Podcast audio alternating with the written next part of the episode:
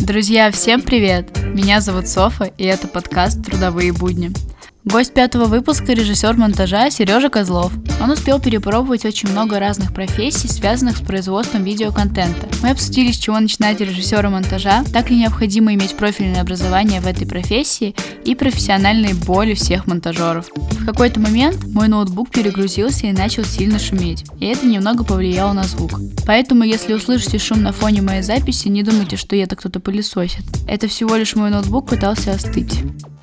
Сереж, привет! Привет! Традиционно начинаю подкаст с Блица. Сейчас я буду задавать тебе вопросы, на которые ты должен отвечать быстро и достаточно коротко. Поехали? Да, если смогу, конечно.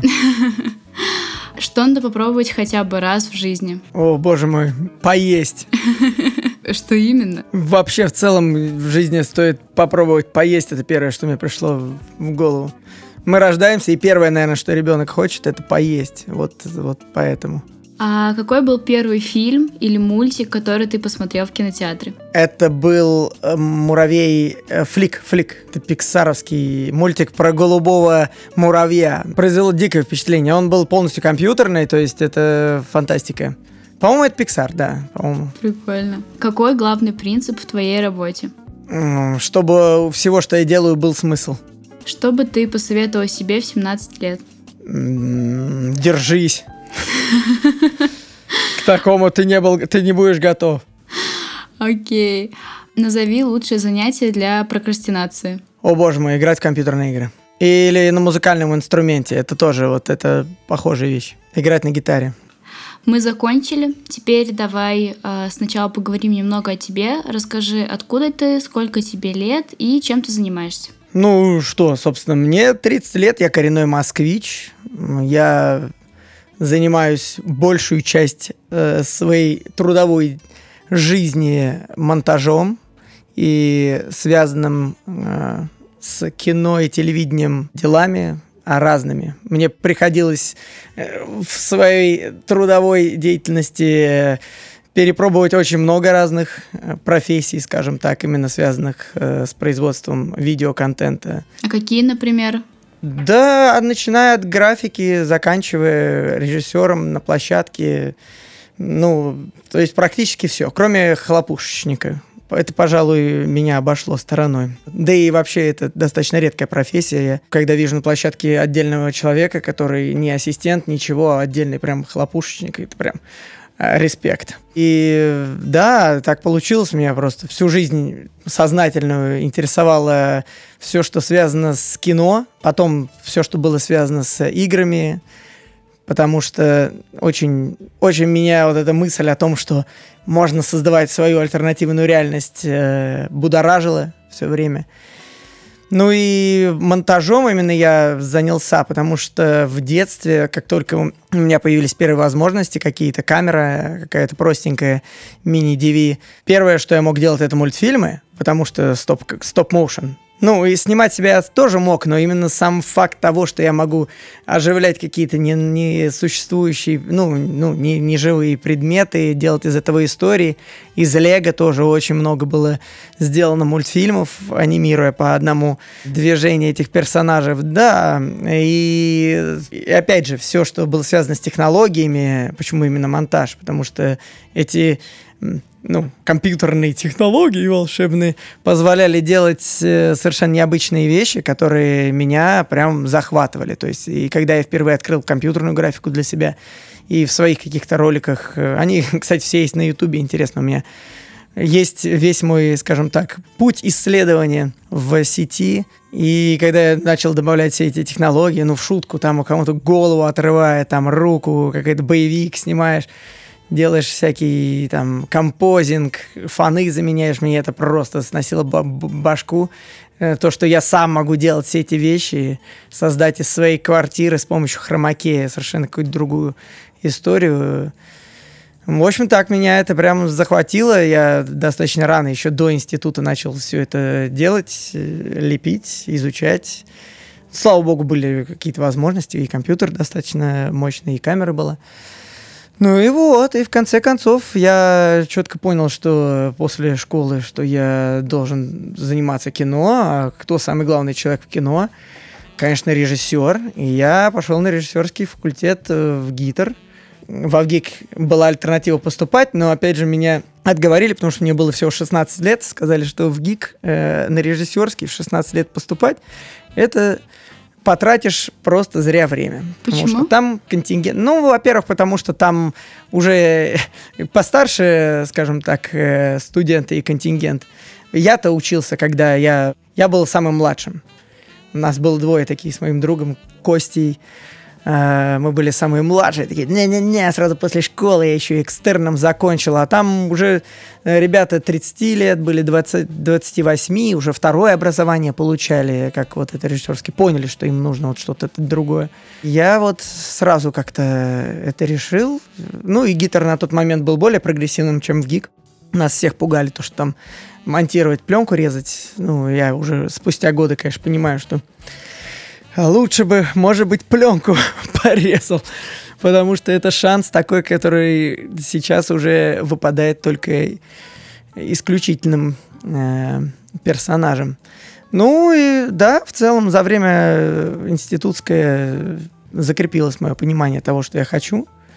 Э, оно, конечно же, столкнулось с реальностью жестокой. И то, что всегда, ну, я все фильмы делал практически один, свои маленькие вот эти детские. И в институте дали понять, что это командная работа, в первую очередь, и не всегда ты, не всегда ты можешь за всех все решать. То есть нужна возможность всем реализовываться. Для меня на тот момент это была такая загадка. То есть как так, если я снимаю свое кино, почему оператор должен мне говорить, или там отдельно монтажер, намонтировал я все сам, оператор должен говорить, как он будет снимать. Я же прекрасно вижу в голове, что это должно быть. Ну и, в общем, да, проучившись, я как бы остепенился, немножко пришел в себя и, э, и вышел дипломированным режиссером кино и ТВ. Ну, у Гитера это достаточно громко все звучит, по делу, по факту, конечно, это на тот момент, в общем, когда я учился в Гитре, это был не тот уни... ну, институт, что сейчас. А сейчас это намного более мощная платформа. А тогда мы были в переходном периоде, э, таком гитровском. Ну, в общем, все, кто заканчивали гитар, реально, там, я не помню, какой это год был, 2012, наверное. В общем, они все знают, о чем я говорю. Там примерно все операторы, с которыми мы сейчас работаем, они все мои э, однокурсники или там рядом на, на курс старше-младше. Слушай, получается, ты учился на режиссера кино и ТВ, а планируешь ли ты конкретно именно развиваться в этом направлении сейчас? Опять же, у меня после института, опять же, были идеи и по сценариям, и по короткому метру. У меня даже есть один написанный сценарий короткому метру, который называется «Копатель». Вот. Основная концепция была в том, что меня, я не знаю, по-моему, это было какое-то проведение. Я подумал, как...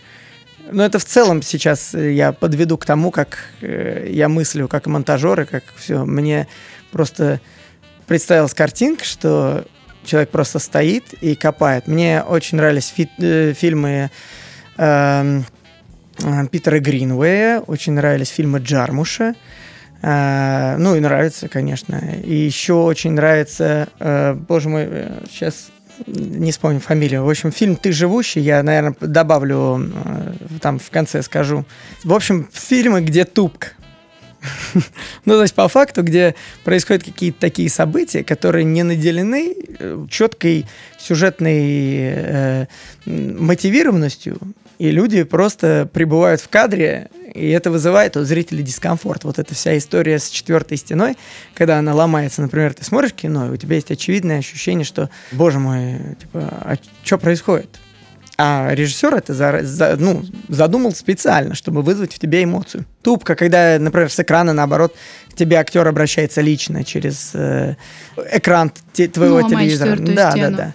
Вот, мне это всегда тоже прям вау, э, такой эффект производило. Мне было так это интересно, впечатляло. И мне вот представилась такая история про человека, который просто первые 4 или 5 минут экранного времени копает огромную яму под собой, выкапывает. И постоянно спрашивает, достаточно?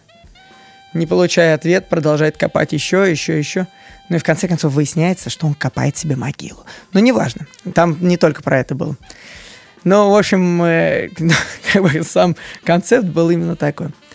И в целом просто работа потом захватила, а, потому что стать режиссером, причем своего фильма, вот так вот э, влететь и сорганизовать вокруг себя команду э, людей, которые бы работали не за бюджет какой-то, которого, конечно же, у меня не было ни денег, ничего э, на первых порах. Э, этого я не мог. Я мог делать только все своими силами, и это немножко упиралось в, мой, в потолок моих возможностей. У меня э, амбиции в плане качества были повыше, чем то, что я мог себе позволить.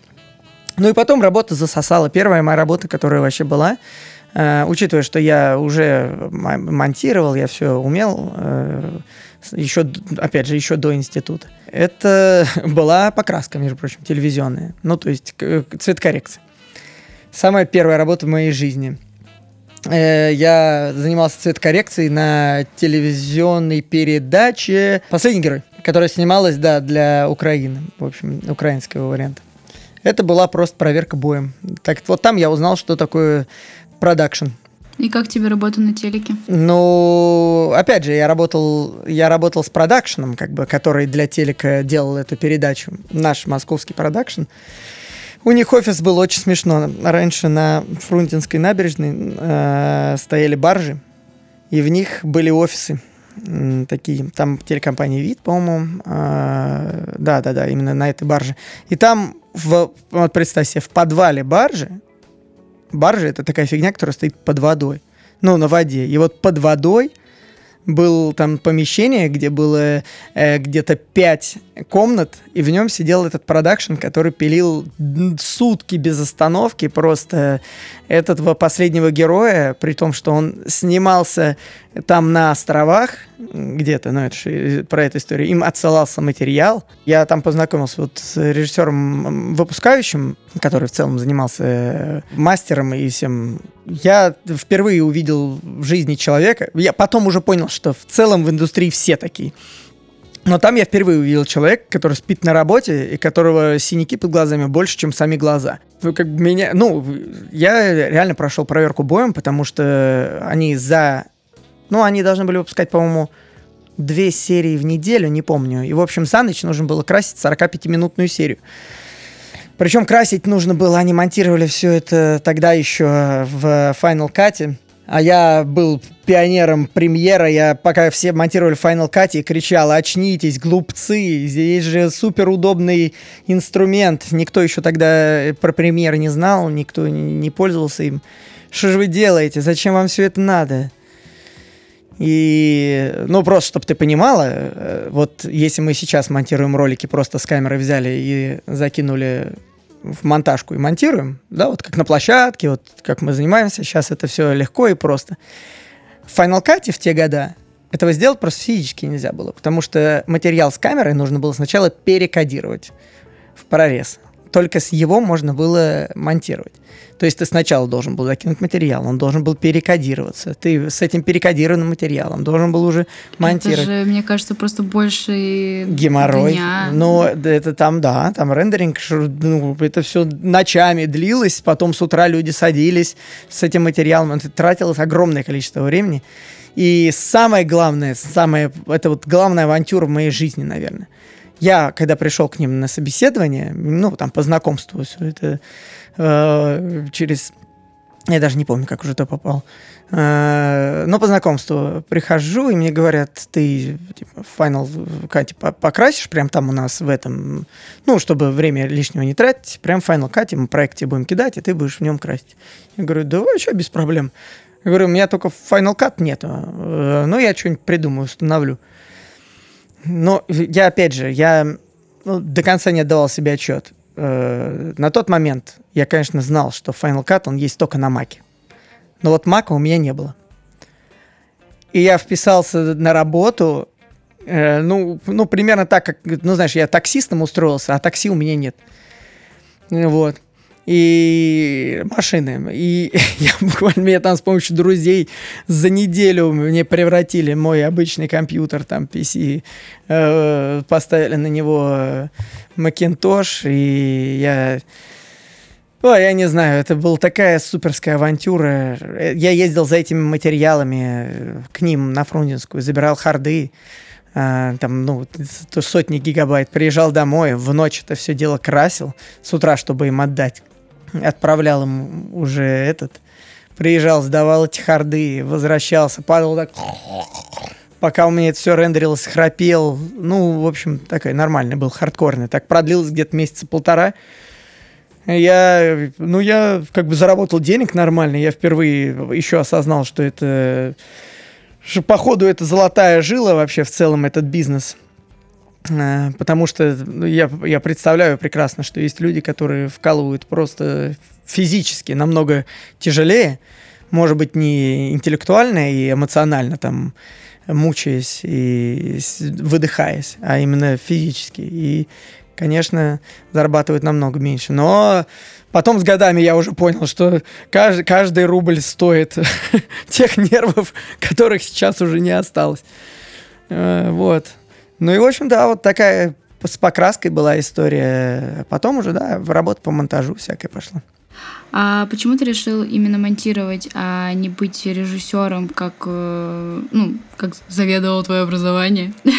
Ну вот я и говорю, что э, когда ты только вступаешь на дорожку именно рабочую, э, нет уже вак- вакансии, понимаешь, такой, режи- нам нужен режиссер на проект. Обычный режиссер, он уже готовит бриф, он уже с клиентом, и он уже как бы набирает команду либо от продакшена, либо как-то. И я, как, как вы, а, нас в институте вот этому не обучали. Нас обучали какой-то идеальной модели, что нас кто-то устроил на работу, и мы делаем то, что нужно.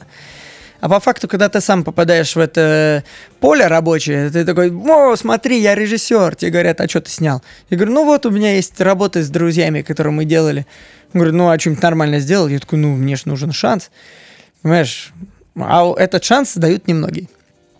Если так повезло, что ты смог э, сам как бы собрать бюджет, там найти инвестора, какую-то идею, или сделать сам такой какой-то проект авангардный, прикольный, коротенький, я просто встал в, в историю того, что именно, ну, чтобы работать, работать и зарабатывать, нужна какая-то более практичная и приземленная история. Э, амбиции творческие у меня в целом покрывались э, в том, что я делаю, потому что я практически никогда себе не ограничивал в, в, той, в, том, в, ну, в том безумии, которое я могу интегрировать в любой ролик, будь он клиентский или, или там реклама или что угодно. Э, ну, все равно ограничены здравым смыслом. Ну, и тем более я музыкой занимаюсь, мне как-то перехватила меня эта история, но все равно, конечно, у меня э, живет постоянная мысль о том, что у меня есть, есть что сказать, что еще в целом не сказано. Э, но, да, ну, жду, жду момента, скажем так. Может быть, в какой-то момент это реализуется. Слушай, а как вообще считаешь для работы режиссером, режиссером монтажа, цветокорректором вообще необходимо профильное образование или можно, по сути, научиться всему самому? Ну, я вообще проповедую YouTube обучение в этих областях, потому что оно даже после института тоже мне настолько много дало. Я вот сейчас понимаю, что любой человек может научиться чему угодно, любой профессии, касательно веб и там, что связано с медиа, с компьютерами там. Ну, конечно, вряд ли ты э, обучишься работе гафера, потому что ты, может, теорию понимать и будешь, но пока ты сам, блин, свет на площадке не поставишь и не поймешь, у тебя ни хрена не работает, что у тебя здесь питания не, не хватает, ну, э, практически вопросы, у тебя ничего не выйдет. Но вот какие-то вопросы с монтажом, э, информации сейчас столько, что я в целом считаю, что можно себя обучить очень качественно, учитывая, что материалов очень много. Я вот так, например, выучил тоже и 3D работу у меня. Э, ну, я до такой степени выучил, что я в целом могу брать работу с 3D графикой. То есть, ну, я и делал ее в какой-то момент. Э, и композинг, и какие-то фишки по монтажу, все равно постоянно приходится учиться, потому что это дело развивается. Да, я хотела сказать еще а, небольшое уточнение. Гафер — это бригадир световиков, то есть ну, художник по свету, который еще является бригадиром. Слушай, а расскажи, когда происходит твое подключение к проекту? Во время съемок на площадке или на постпродакшене или на препродакшене вообще? Чаще всего это все-таки происходит либо на площадке, либо э, постфактум на постпродакшене. Хотя я заявляю, ну, редко, у меня было несколько проектов, э, где я участвовал с самого начала, еще до, до начала съемок. Монтажер, он с режиссером должен быть в, в едином лице. Еще и с оператором. Потому что редко, когда оператор может э, ну, в себе в целом в голове представить именно серию картинок.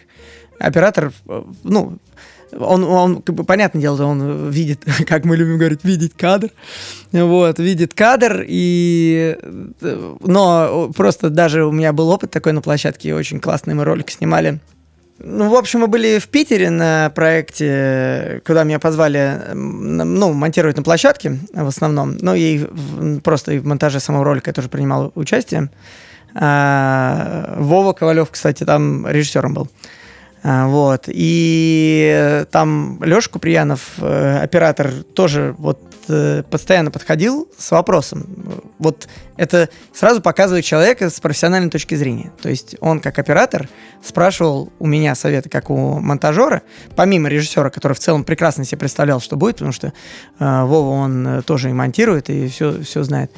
Э, но он, он спрашивал вот конкретно в данный момент, как нам нужно сделать, чтобы у нас как бы, логика не терялась вообще в, в склейках, в повествовании. И вот, вот этот момент, даже когда раскадровка рисуется, не всегда, ну, режиссер, он в процессе творческом, он все равно представляет, но вот именно момент движения, момент того, как вот это визуализи... визуализироваться потом будет, ну, это тоже очень важно всегда, и по графике тоже. По графике обычно присылают, конечно же, какого-нибудь там CG, там, супервайзер или как это называется, который будет комментировать все задуманное, что нужно сделать, чтобы графика, которая задумана, была, удалась. А, вот, какие на площадке должны быть условия и все остальное. И вот также и с монтажом. А, то есть круто, конечно, если подключается человек а, заранее, вот как только есть сценарий, потому что э, ну, вот э, я как раз хотел сказать по поводу того, что режиссер и режиссер монтажа, а, они очень в работе своей тесно переплетаются, потому что монтаж, ну, монтаж это по сути главный язык кино. Ну, помимо изображения, помимо звука, помимо всего, э, это такой, назовем, эксклюзив Э, всего видеопроизводства, это именно возможность совмещать такое большое количество разных форм э, ну, повествования. Звук, изображение, э, там, я не знаю, какие-то сейчас, сейчас уже даже, я не знаю, люди могут придумывать и перформансы перед рекламой, кстати. Что же монтаж? Это все очень широкое понятие. И это меня, кстати, вот все время в этом и захватывало в профессии с точки зрения теории. То, что от того, как ты... Что такое монтаж? Монтаж — это 1 плюс 1 равно 2. Это когда ты из чего-то там или 1 плюс 2 равно 3. Ты из разных объектов создаешь единое целое.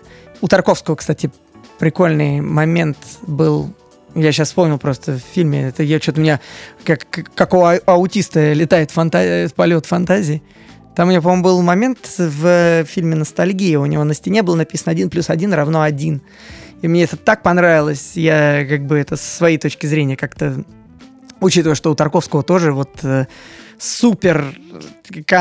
Он все время говорил, что мне не важно вот этот концептуальность в кино, мне не важно делать какие-то загадки внутри фильма, мне хочется показать реальную жизнь, но мне кажется, он лукавил. Э, там в интервью я это слышал, потому что его фильм это супер, супер головоломка, загадка, и его язык, э, вот именно монтажа и вообще его язык кино, он сложный, но если ты начинаешь его понимать, ты реально как будто читаешь самую интересную книгу на свете, которую все э, там открыли, э, смотрят, ага, здесь написано про Машу, а на самом деле это там Совершенно про волку, про волка, да. Вот. И как Алиса в стране чудес тоже. Это же совершенно неочевидная история. То есть она, я бы даже сказал, очень противоречивая. Стоит ли детям такое читать? Вот, а обыватель, он видит только то, что на поверхности. А всю глубину языка так, так же и в кино, в общем. И э, потерялся я, о чем говорил. А, да, почему, да, почему режиссер монтажа с, с режиссером должны быть в тесной связке, потому что у них одна задача. У них задача с помощью изображения, звука и э, всех инструментов передать мысль какую-то. Э, вот это главное, главное вообще у меня просто взрывается мозг именно по этому поводу, потому что чаще всего в нашей суровой профессии и жизни приходится иметь дело с людьми, э, которые, ну, как будто не видят, э, не видят смысла в том, что они делают. Ну, даже на уровне, ну, мы как бы больше всего, конечно же, работаем в рекламе.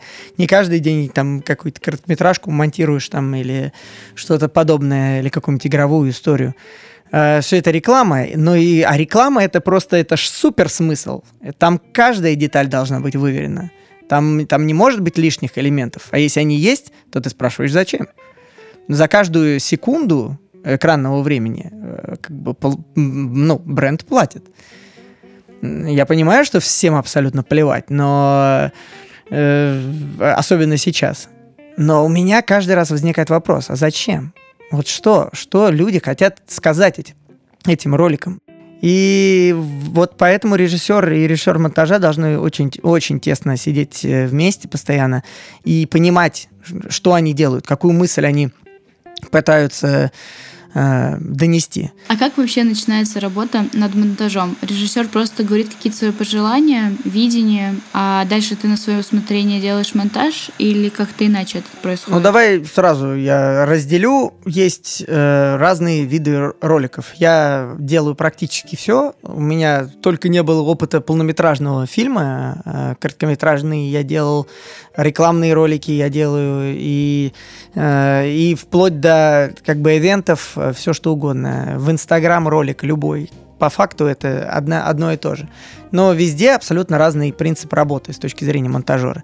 Сейчас мы живем в такое время, что, э, ну, в медиапространстве, Инстаграм, Ютуб, э, там в основном существует как бы человек, который и оператор, и монтажер, и звук сделает, и покрасит.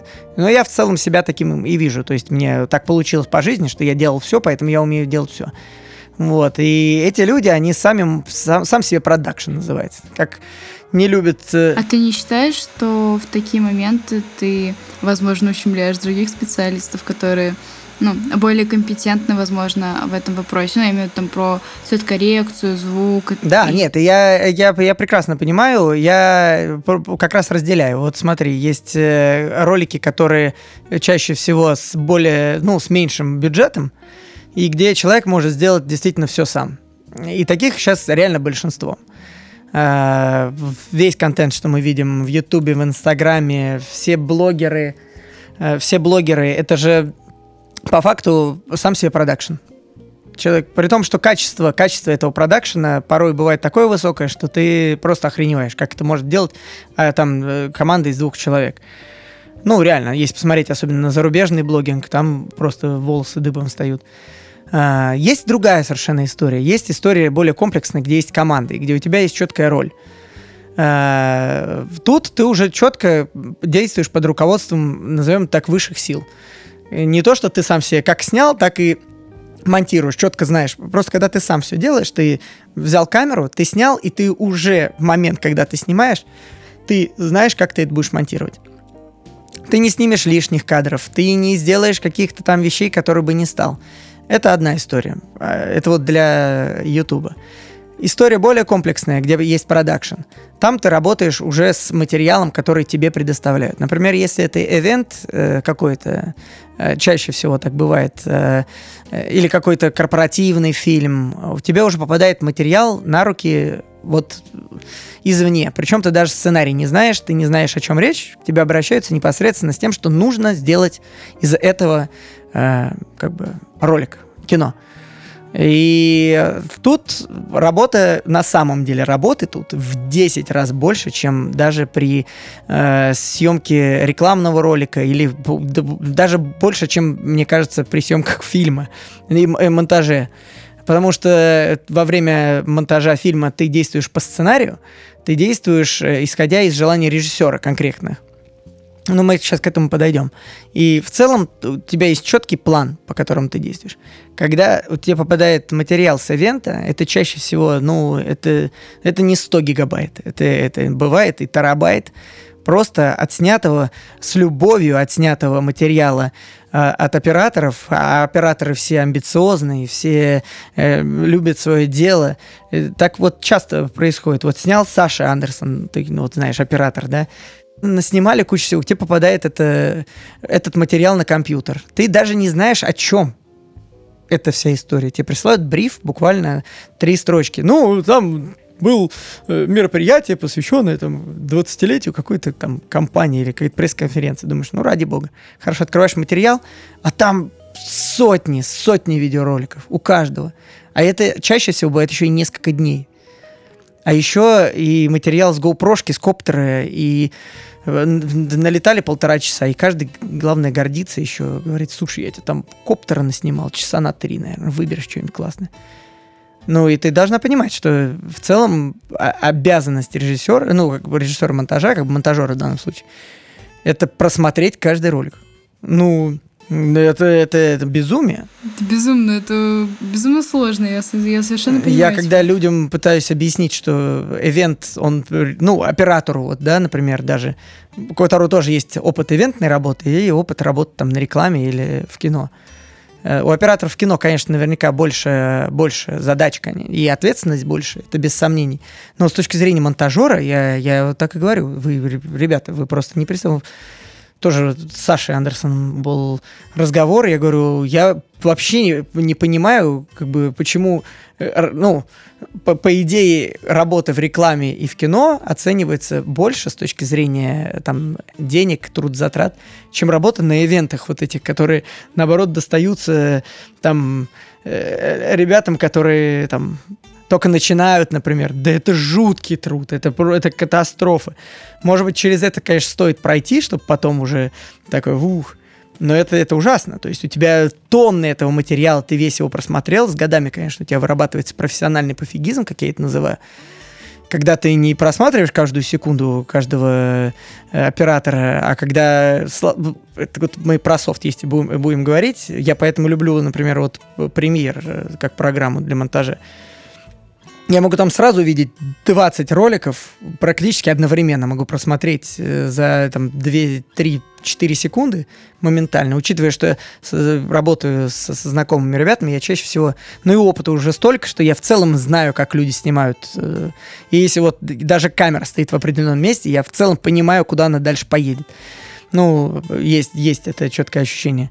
И ты должен все это просмотреть, выбрать из этой огромной кучи всего то, что ты будешь использовать, из этой кучи того, что ты решил, что будешь использовать, должен собрать какой-то драфт.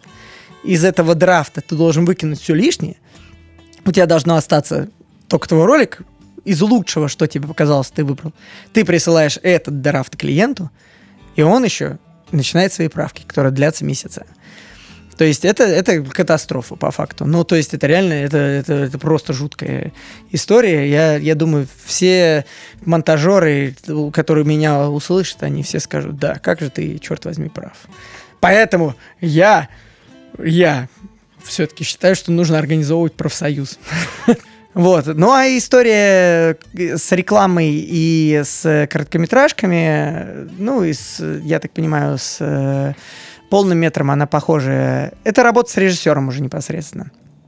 Тут э, самая, самая интересная, во-первых, работа, э, самая творческая, и по факту самая для монтажера самое, что ни на есть, прям по, по делу, по специальности.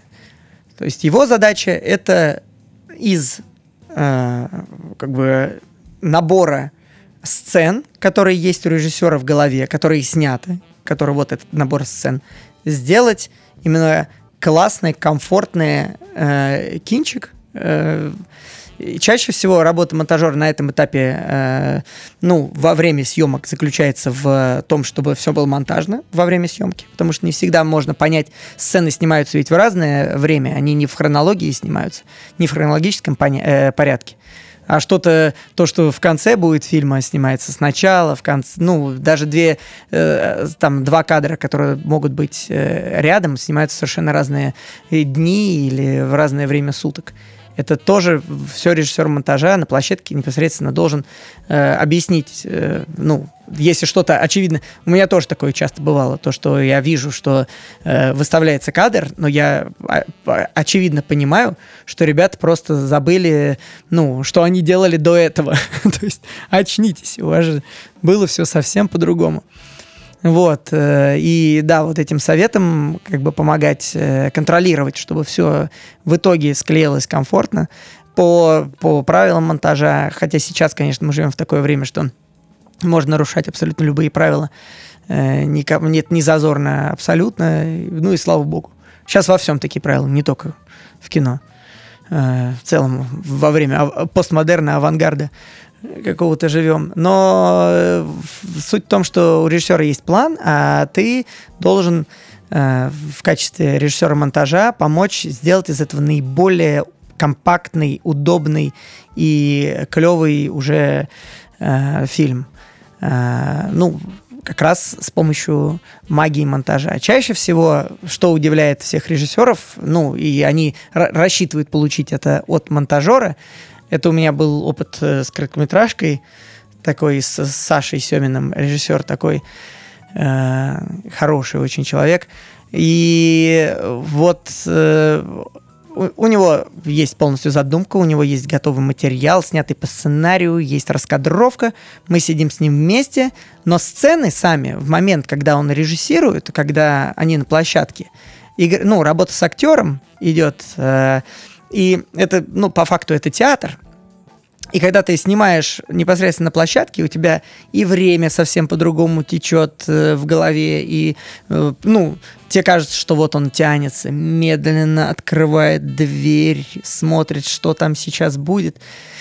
А по факту, когда ты собираешь э, весь э, фильм, то понимаешь, что темп, например, э, который был задан в начале и который нужно сохранять э, ну, обычно, если хорошая работа на предпродакшене производится, то таких проблем не возникает. Но, как бы, это жизнь всякая бывает. А, и ты понимаешь, что, ну, реально, как бы, сцена просто с открыванием двери получается затянутой, какой-то непонятно, неоправданно затянутой. И главная задача в данном случае монтажера как-то так схитрить, как-то так попытаться э, подловить момент, где-то урезать, где-то подрезать. Э, можно, можно выкинуть даже целую сцену, которая вот снят был план определенный, подход человеку, например, с э, другого ракурса, да, а он, может быть, вообще не нужен. Так часто бывает.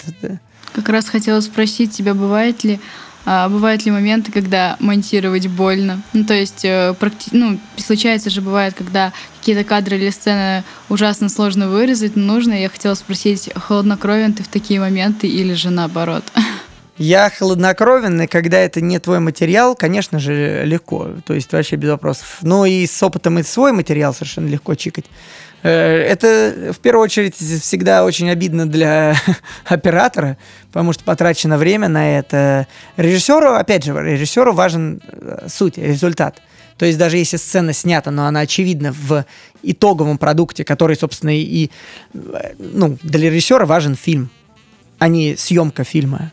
То есть, если в итоговом продукте в фильме это просто не играет, не работает, очень часто бывает, и опыт э, там крупных э, производств голливудских тоже показывает, что, ну, есть режиссерская версия, а есть э, там экранная, э, театральная и вырезаются часы, часы материала. То есть, э, по факту, то, что было задумано изначально, в целом просто не работает в процессе. Ты смотришь и понимаешь, что ну, скучно, очевидно, но в голове ты, может быть, себе это представлял как-то, но вот по факту то, что получается в итоге, оно только тормозит повествование. Э, И, конечно, в таких случаях правильно, правильно. И это и есть часть работы. Это тоже один из профессиональных навыков. Взять и просто урезать к чертям. И все. Тут тоже и, да, и даже в рекламных роликах часто так бывает, когда клиент хочет побольше всего впихнуть в ролик, а ты ему пытаешься объяснить, что, ну, это пытаешься объяснить, это вообще главный лейтмотив всей профессии, мне кажется на, на, в рекламе ты пытаешься объяснить, что э, не, су, как бы, суть не изменится. Не станет ни меньше продукта, ни идеи не уйдет. Ролик просто будет смотреться динамичнее, э, зрителю будет понятнее то, что происходит, э, и он станет лучше. Несмотря на то, что на это были потрачены, да, деньги, да, время, э, да, такое бывает, это нормально. А, слушай, я хотела спросить, а если попадаются плохие исходники, то монтажер вообще может исправить ситуацию? Ну, то есть плохая съемка или плохое качество видео, или вообще идея, какая-то история странная. Да, бывает. И монтажер в данном случае, опять же, я, ну, если чисто технически, то есть, конечно, некоторые инструменты, которые позволяют улучшить и качество картинки, и чуть-чуть фокус довернуть. Ну, это все по минимуму. Конечно же, глобальные какие-то истории – э, исправить невозможно, то есть если это брак, то это брак. Но тут вот вступает как раз почему мне кажется, что я в целом достаточно хорошо делаю свою работу, потому что тут вступает э, работа режиссера по факту, когда ты не, не режиссера монтажа, а режиссера как человека, который отвечает за суть и целостность идеи э, и, и, и языка скажем так, все можно в, в свою сторону обернуть. Даже если весь материал снят в э, расфокусе, ну, используй это как фишку. Ну, правда, ну, придумай что-нибудь. Возьми два-три кадра, которые у тебя есть э, в фокусе, ну, попытайся как-то это обыграть. Сделай все эти переходы через этот расфокус. Попытайся это как-то оправдать по смыслу. Не просто вставить и сказать, что это я так придумал, ну, а сделать так, чтобы читалось, что в этом есть э, смысл. Опять же, я... Да. И такое тоже из опыта мирового и в кино. Я читал такие истории, когда э, то, что э, не получилось сделать как хотело, э, как хотелось, так, так даже лучше. Сделали фишкой прям для, для фильма. А у тебя есть как таковой авторский почерк? Да, я думаю, да.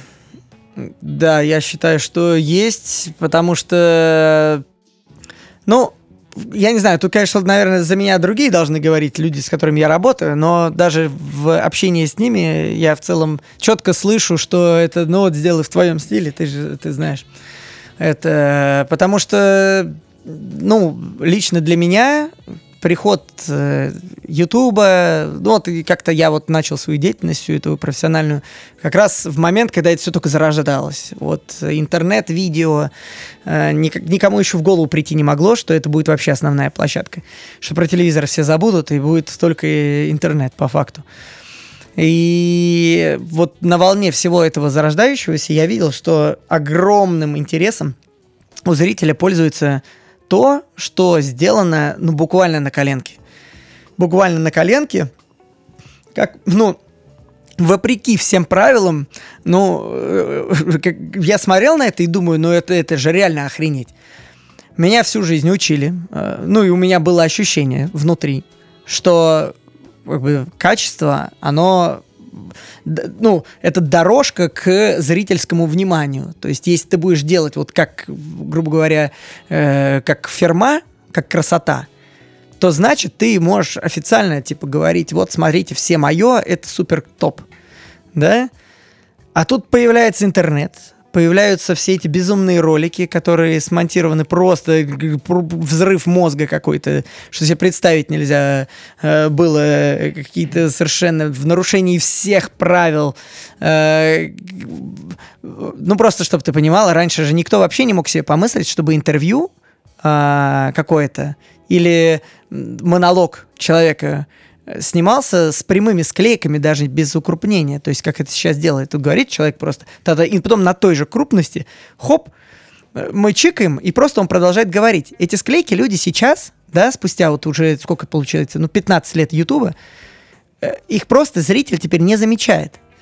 То есть этот, э, ну, это настолько вошло э, в обиход, да, то, что раньше считалось браком, то, что раньше считалось, что это режет человеку глаз, э, сейчас это реальность для людей. Сейчас они смотрят на это и такие, да, что такого, ну, подумаешь, он отрезал кусок, где он молчал. Ну, и, и все нормально. Говорит человек, тык-тык-тык-тык-тык, вот так нарезанный, да, как, как, безумный. Это сейчас реальность для людей. И тогда, когда все это начало прям зарождаться, мне так захватило.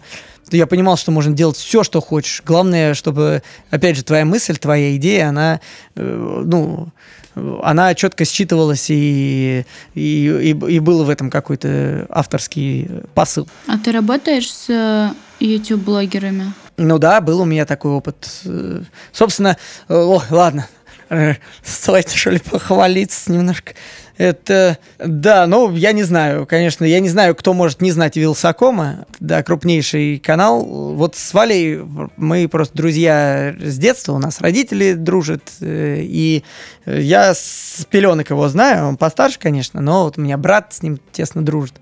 И как только он задумал все вот эти свои техноблоги, тогда это еще было очень плохо все сделано. Он просто снимал это все на коленке, как-то черти как. У него просто он снимал свой стол и показывал, как на iPhone что-то установить. Это было очень плохо.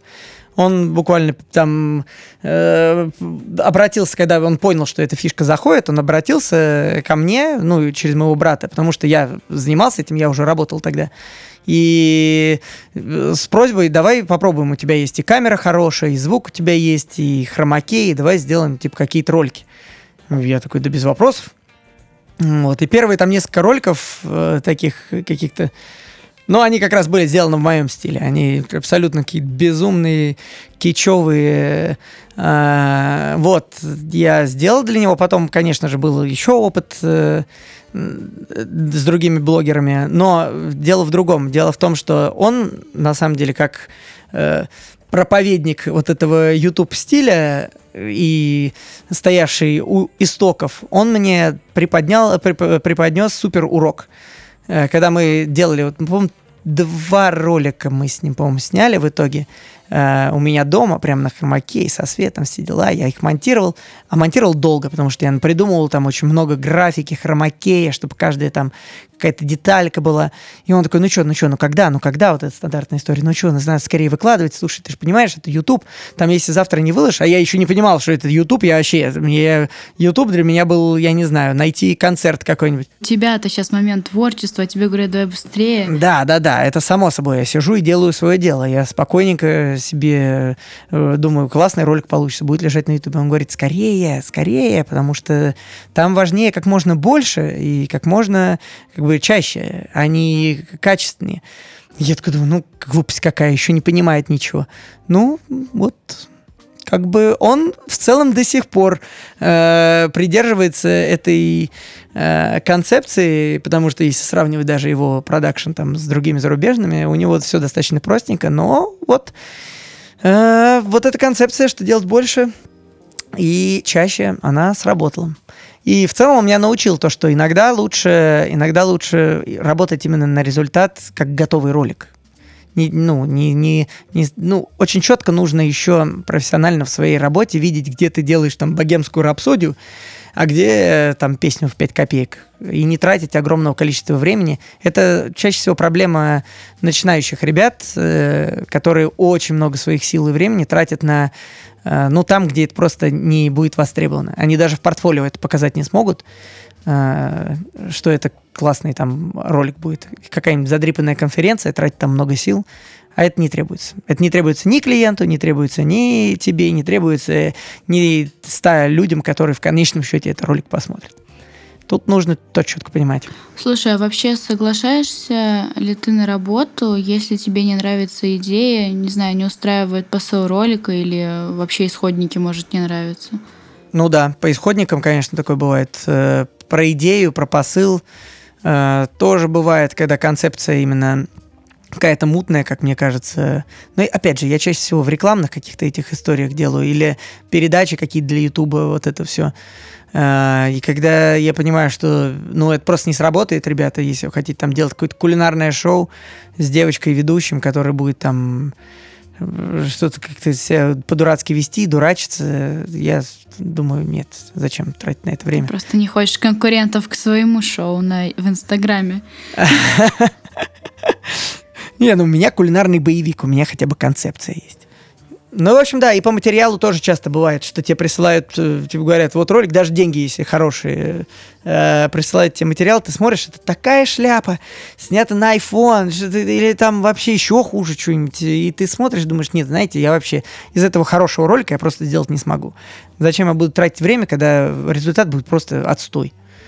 То есть, ну, если есть какая-то альтернатива, причем чаще всего так, так бывает, что клиенты, которые присылают подобные материалы и хотят подобный ролик, они же потом тебя и замучают, чтобы из-за вот этого как бы Г сделать конфетку. Э, как им кажется, конфетку. Хотя это будет просто Г в обертке. Вот. Так что да, такое бывает. А ты работаешь с каким-то постоянным пулом режиссеров или каждый раз с разными? Или вообще это, или с продакшенами? Ну, то есть как это обычно бывает у? Я работаю с продакшенами в основном. Э, это как бы... Э, ну, так получилось, что друзья... Ну, вот именно какая-то постоянная хорошая работа началась в тот момент, когда э, друзья начали из одного продакшена делиться на несколько продакшенов в разные стороны. И э, одни продакшены закрывались, другие открывались, и ребята уходили, делали свое дело, переходили в другие продакшены и рекомендовали как... Э, э, вообще это на самом деле тоже, это такая история, это как с тендерами, это, вот, это не может быть... Ну, даже если человек большой профессионал, и вот он попадает в команду э, к другому большому профессионалу, есть большая вероятность, что будет просто конфликт такой, что друг другу глотки перегрызут. Потому что это очень важно, чтобы с человеком было комфортно работать. Я даже по, по собственному опыту знаю, ну, как бы то, что э, в целом бывают моменты, когда, ну, э, просто комфортнее работать с определенными людьми, и ты, типа, думаешь, все, без вопросов. С тобой хоть на край света, хоть что угодно. С другими там нет. Ну и ко мне также обращаются, часто говорят, что, типа, давай вот э, с тобой удобнее и комфортнее.